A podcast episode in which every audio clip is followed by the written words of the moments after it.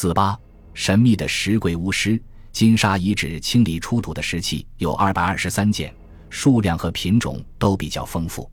从石器种类和文化内涵来看，大都和当时古蜀族的宗教礼仪活动有关。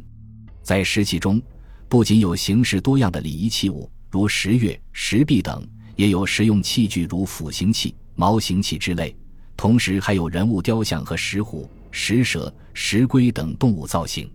特别值得关注的是，石器中的人物雕像已经出土有十余件。其娴熟简朴的雕刻技艺和独特神秘的造型风格令人耳目一新。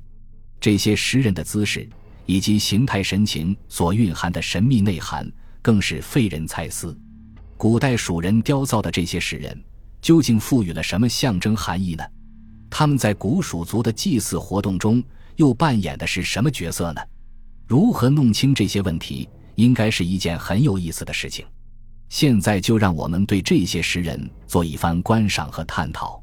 金沙遗址出土的这些采用石头雕造的人物造像，均为跪坐造型，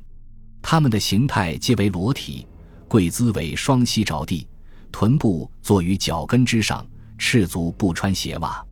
这种一丝不挂的形体显得大胆而又坦荡，在造型上展示出一种神秘的寓意和独特的风格。双手交叉背于身后，腕部被绳索反复，有的缠绕了两道或数道，手掌向下摊开，手指并拢贴于臀后。这种姿势非常耐人寻味，很可能具有非同寻常的含义。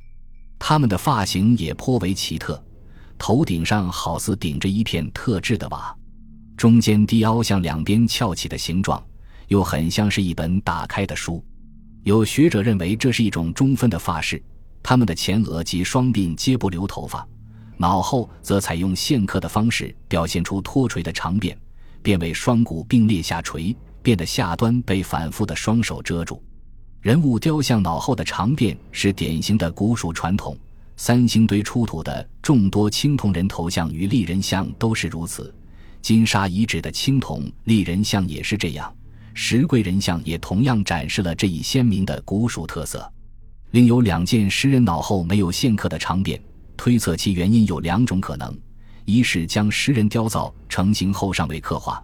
二是由于年代久远而刻画较浅，已漫画不现。这些石人在造型艺术上展现出一种简洁朴实、粗犷豪放的风格，与三星堆青铜造像群相比，无论形态还是姿势都有很多不同。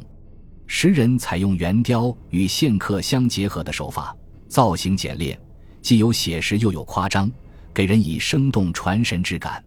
他们大都颧骨高凸，鼻高额宽，眉弓突出，脸部下边则较为瘦削，耳垂早有穿孔，性状大眼，眼珠与瞳人刻画呈瞪视状，嘴巴或抿或张，在嘴巴和耳朵上上残留有涂抹的朱砂痕迹，可能是古蜀族举行祭祀活动时所为。涂抹朱砂。可能有增强灵异或验圣的作用，亦或是古蜀族一种特定的礼仪习俗。值得注意的是，他们虽然造型一致，却表情多样，显示出了各种神态。但总的来说，他们的表情基调都是一副承受痛苦的样子，同时又交织着静默、期盼、祈祷、等待、苦闷与惊讶等神态上的微妙变化。这反映了雕造者对当时人物表情的观察和把握是相当熟悉的，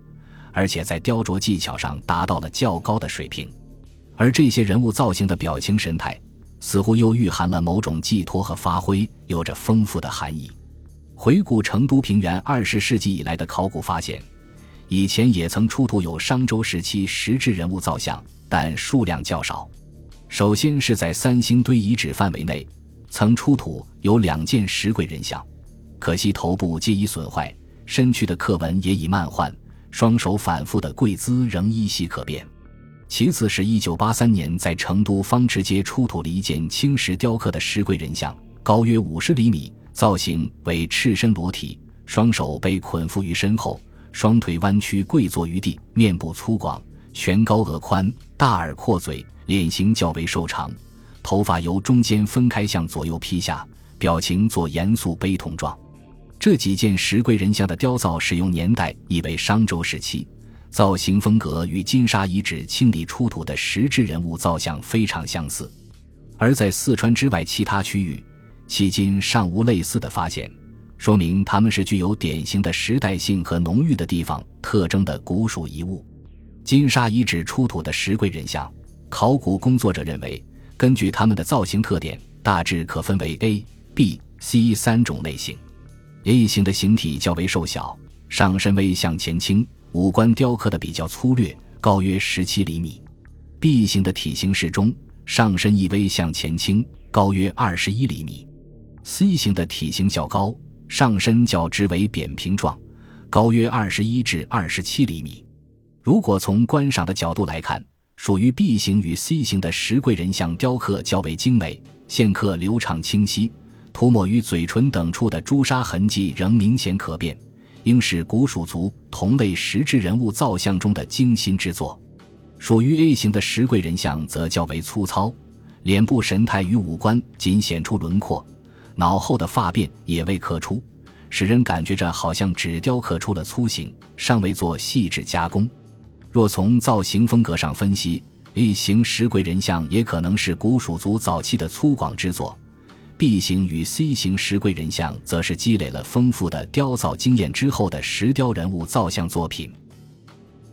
感谢您的收听，本集已经播讲完毕。喜欢请订阅专辑，关注主播主页，更多精彩内容等着你。